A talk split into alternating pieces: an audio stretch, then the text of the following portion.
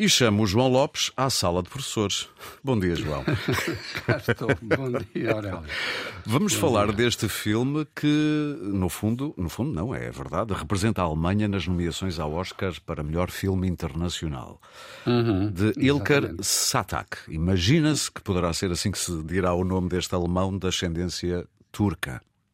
Exato. Uhum. Pois, uh, Aurélio, é um daqueles filmes que vivem uh, de, um, de uma complementaridade, se assim podemos dizer, porque se trata de retratar um universo especificamente alemão, uma escola, com uh, ressonâncias obviamente universais.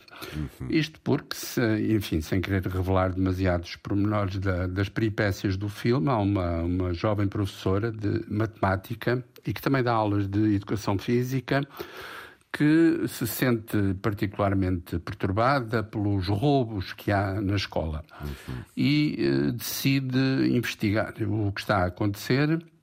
É uma história altura... contemporânea, no sentido em que se passa no nosso tempo? É um filme de época? Sim, sim, okay. completamente contemporâneo. Uhum e a certa altura decide utilizar aquilo que todos nós temos e utilizamos também, que é uma, uma câmarazinha de filmar. Uh, e isso, enfim, vai baralhar e muito um, as suas boas intenções e as próprias relações internas da, da escola.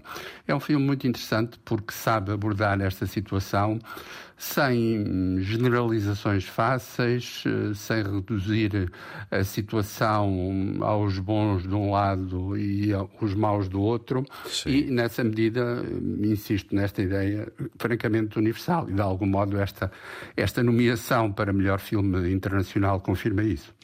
E, e diga-se que esta nomeação vai ter competição dura nessa categoria nos Oscars. Bastante, bastante. É, é uma categoria fortíssima.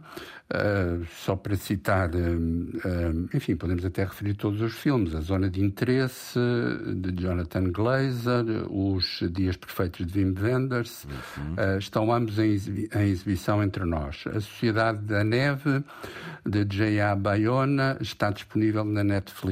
E o Io Capitano, de Matteo Garrone. Um, vai estrear na próxima semana. Portanto, Vamos falar dele para a semana, João. Vamos, eu gosto tanto de Mateo Garrona que por isso estou já a meter aqui uma cunha. Eu também, eu também. Ou seja, temos Sim. Reino Unido, Alemanha, Espanha, Japão e Itália.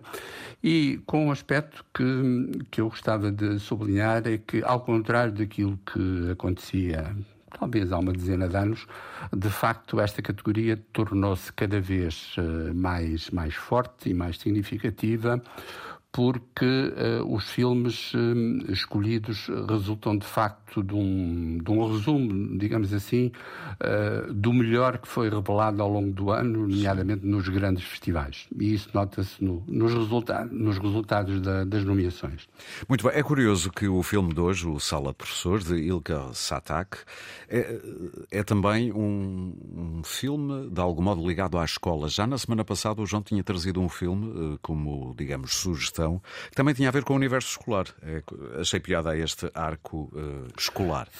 Sim, uh, o, olha, é uma boa questão, porque, para utilizar uma palavra hoje muito em voga, de facto, um, as questões da escolaridade são transversais a, a todas as sociedades. E o cinema interessa-se muito por elas, não é? Muito, muito. Um, enfim, uh, podemos, podemos uh, recuar a coisas tão fabulosas como o Zero em Comportamento do, do Jean Vigo, já lá vão quase 100 anos. Meu Deus, pois é. para dizer que, de facto, a escola e, em particular, as relações no interior da escola e o modo como refletem as próprias contradições sociais é, escusado será dizer, um tema interessantíssimo.